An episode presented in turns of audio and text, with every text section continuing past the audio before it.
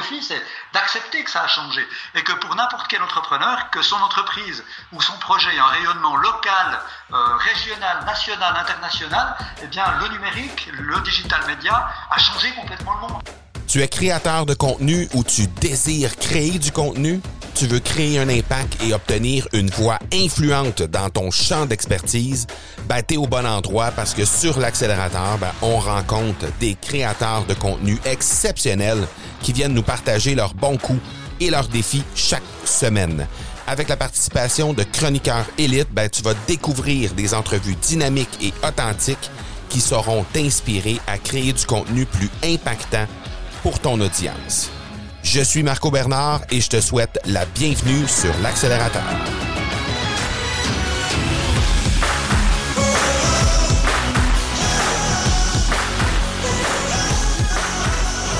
Salut, salut, j'espère que tu vas bien. Je suis encore très heureux de te présenter aujourd'hui un épisode de la crème de la crème de l'accélérateur. C'est quoi la crème de la crème? Ben, c'est ce qui s'est passé de mieux depuis le début de l'accélérateur.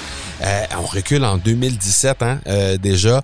Et euh, ben, ce que j'ai décidé de te présenter dans depuis en fait trois épisodes et dans les prochains épisodes également, c'est vraiment ce qui s'est fait de mieux dans ces 325 épisodes qui ont été faits depuis les débuts. Aujourd'hui, ben fais pas exception, je te présente Dan Noël. Dan Noël, c'est qui? C'est un Suisse. Et euh, écoute, si l'énergie avait un nom réel et pouvait avoir vraiment une personnalité, ce serait directement Dan Noël.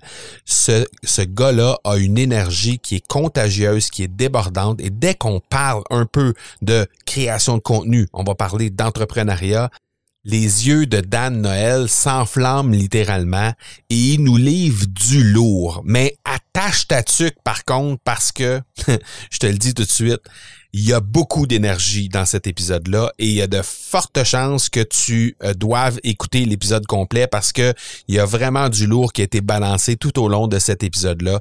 Donc, je suis extrêmement content de te présenter Dan Noël, comme je l'ai fait avec les trois premiers épisodes. Épisode avec Sébastien Lévesque, épisode avec Daniel Inkel, épisode avec Martin Latulippe, que j'ai été particulièrement fier de te présenter.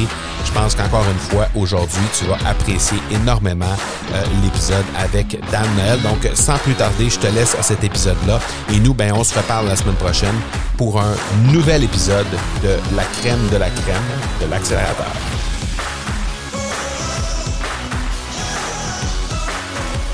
Fibre de l'entrepreneuriat, elle est en moi depuis toujours. Et puis à côté de ça, moi j'ai toujours été absolument passionné depuis tout petit par tout ce qui est digital, électronique à la base. Tu sais, lorsque les jeux vidéo étaient encore, euh, ça ressemblait plus à un Game Boy, euh, un mélange de Game Boy et de montre euh, à quartz.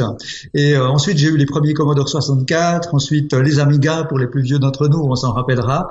Et très rapidement, ben, j'ai eu l'idée de marier ces deux fibres. Et puis, dans les tout premiers, moi j'appelais ça des projets, pas encore des entreprises, mais c'était déjà des, des, des premiers embryons d'entrepreneuriat j'avais avec un copain monté un commerce où on vendait des jeux vidéo euh, dans les, les écoles. Et puis ensuite, à 14 ans, j'ai créé avec mes parents ma première entreprise qui est un journal d'annonces gratuit, financé par, euh, si tu veux, les annonceurs, avec le phénomène qu'on a fait un numéro, ça nous a coûté 25 000 francs suisses, on a perdu les 25 000 francs, et puis euh, on a appris beaucoup de choses. Et puis voilà, un peu toute ma vie a toujours été jalonnée comme ça. Par contre, euh, il se trouve que peut-être à cause de la pression sociale et mon amour du marketing depuis toujours aussi, euh, j'ai fait des études en marketing management, j'ai un master en marketing management. Et puis euh, à la sortie de mon cursus universitaire, ben, on m'avait bien bourré la tête en me disant ce qui est acceptable, parce qu'à l'époque c'était pas aussi cool d'être entrepreneur qu'aujourd'hui. C'était le, hein, le, tu connais le truc, le parcours parfait, c'était de trouver la plus grosse entreprise possible, la multinationale, et d'aller devenir un cadre et de faire ton parcours là-dedans. Et donc j'ai commencé dans une très grosse multinationale suisse. Ensuite j'ai été dans plusieurs très grandes banques suisses aussi.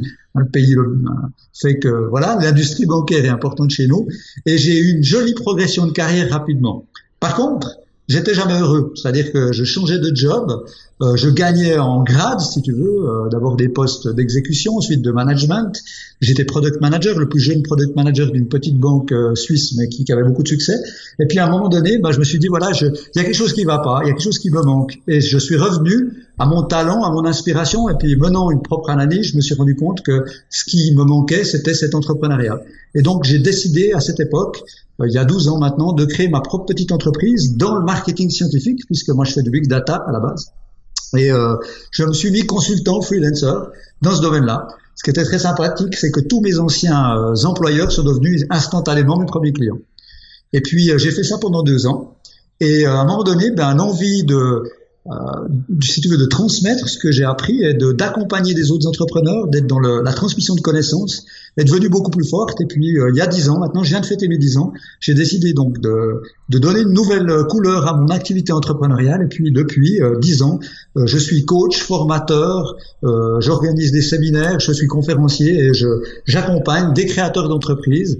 Et ça va sans jugement de valeur depuis le boucher du coin du quartier jusqu'à des startups hautement technologiques et j'accompagne entre 150 et 200 personnes par année. Donc j'ai vu pratiquement plus de 2000 projets depuis que j'ai commencé. Et c'est devenu ma passion et euh, j'aime bien écouter ton podcast souvent et j'entends souvent le terme de passion qui revient. Et euh, moi j'aime bien utiliser le terme de whyology, c'est vraiment qu'est-ce qui m'anime et je l'ai découvert au fil du temps et moi vraiment c'est ce qui m'anime en tant que, que, que professionnel et qu'entrepreneur, c'est mon envie euh, perpétuelle d'inspirer des gens à créer leur propre futur et donc euh, voilà ce qui me donne envie de me lever tous les matins. Quoi. Et c'est cette, cette entreprise-là qui s'appelle Starterland. Exactement. Starterland, si tu veux, c'est euh, une espèce de, d'aggloméré de, de, toutes ces compétences, de toutes ces expériences. J'ai réuni également une équipe autour de moi, de professionnels, du domaine de la finance, du domaine du marketing comme moi, du domaine du juridique. Et Starterland, c'est en fait euh, le couteau suisse, ben c'est le cas de le dire, le couteau suisse de l'entrepreneuriat. Et on accompagne des gens depuis euh, l'idée jusqu'au succès, dans toutes les étapes, euh, depuis le prototypage, le business plan, la construction de la stratégie, la mise en place, le teasing, l'animation des réseaux sociaux, enfin de de tout ce qui fait la vie d'un entrepreneur et qui peut créer, euh, euh, partir d'une idée et faire un, projet qui peut avoir un succès sur le marché. Étant euh, dans une dans une autre partie de ma vie professionnelle, un distributeur en articles promotionnels et distributeur des produits Victorinox, qui est un produit un produit couteau suisse justement, je suis bien familier avec ça, puis ça, ça, ça m'image encore plus le, le, genre de bonhomme que tu es et ça hmm. me confirme que tu es la bonne personne pour nous parler justement des trois défis numériques qui pourraient justement être euh, que, que, les entreprises, les startups vont devoir avoir à faire face dans les prochaines années et ont à faire face déjà maintenant. Euh, qu'est-ce que comment tu pourrais décrire ces trois plus importants défis là selon toi? Alors ouais, c'est une super question. C'est quelque chose que je rencontre quasiment, une question que je rencontre quasiment tous les jours dans mon activité de coaching d'entrepreneur. Euh, quand, quand, on parle de start-up, hein, au sens plus large, pour moi, c'est pas uniquement la start-up technologique telle qu'on l'entend, le nouveau Google, LinkedIn. Pour moi, un starter plutôt qu'une start-up, c'est quelqu'un qui décide de prendre son, son destin euh, en main et qui décide de donner vie à son projet, créer son business. Et encore une fois, ça peut être un kiosque, ça peut être une boucherie, un peintre, etc. Et comme tu le dis, effectivement, le, le numérique le digital, les réseaux sociaux, bien ça, ça a complètement fait exploser euh, la manière de, de, de, vivre ces projets dès le début. Et il y a un certain nombre de défis. Alors tu me, tu me, tu me demandes de prononcer sur trois. Il y en a beaucoup, beaucoup. Hein.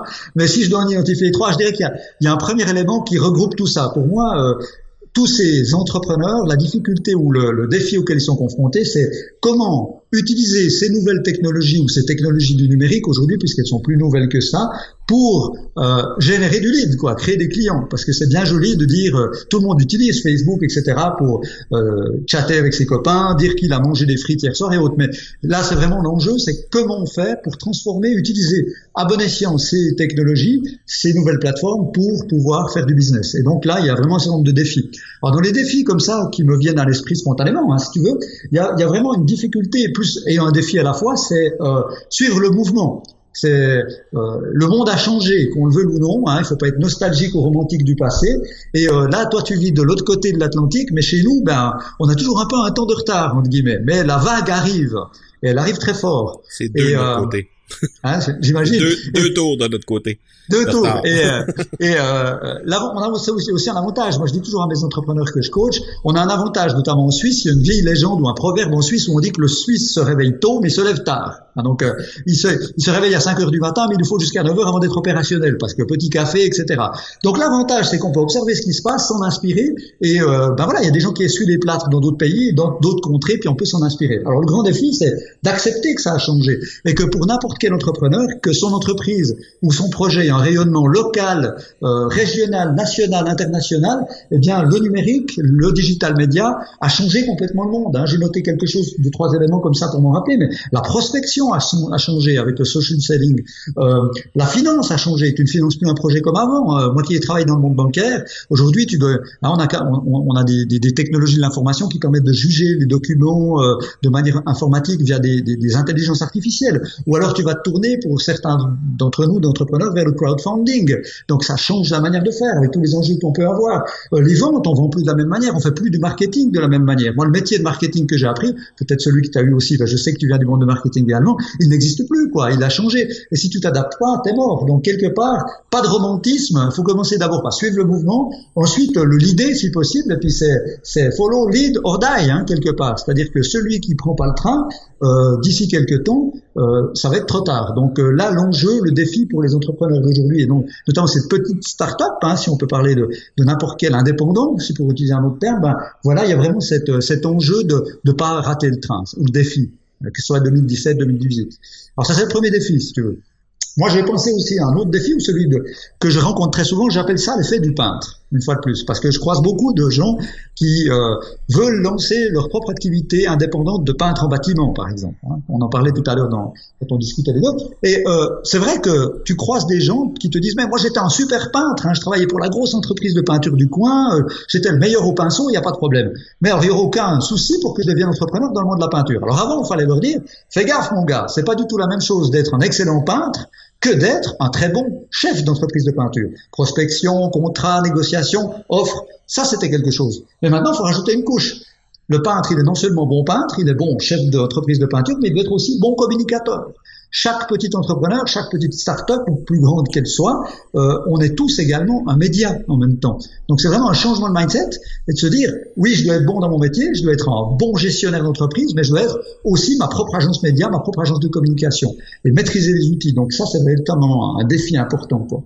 Et puis, euh, je dirais que le troisième défi, moi, qui me, qui me vient spontanément à l'esprit, comme ça, c'est, la vitesse, quoi. Hein, ton podcast s'appelle l'accélérateur, c'est pas pour rien. Hein, le, le, speed augmente à une vitesse incroyable. Euh, euh, y a, y a, ce qui marche aujourd'hui, tu trouves une technique qui fonctionne bien. Alors pour prendre un exemple qui sort du monde de l'entrepreneuriat, comme je te disais en préambule, euh, je suis aussi DJ, producteur de musique électronique euh, et patron de ma maison de disques. Euh, à un moment donné, sur Facebook, pour donner un exemple, sur ma page, j'avais trouvé une manière d'engager les gens, d'avoir une super relation avec ma communauté, c'était de prendre en photo tous les matins mes chaussettes parce que j'aime bien, j'aime bien les chaussettes un peu fun, tu vois. C'était Socks of the Day. Donc ça a commencé comme ça, puis les gens commençaient à interagir en disant, je préfère tes chaussettes d'hier. Ensuite les gens prenaient leurs propres photos de leurs propres chaussettes. Qu'est-ce que t'en penses Donc, je me, ah, tu t'emballes, tu, tu, comme n'importe quel market, tu te dis, je vais overuser le truc. Puis à un moment donné, tu vois que ça marche plus. Donc euh, ça demande aussi une, une adaptation parce que la vitesse va très vite. Et euh, derrière tout ça, le phénomène peut-être le plus complexe euh, à gérer notamment pour les petites startups, ceux qui commencent et ceux qui ne sont pas forcément du métier, c'est la baisse d'attention. Quoi. Hein, euh, il y a une énorme compétition. je crois que je l'entendais dans un podcast euh, précédent de ton émission.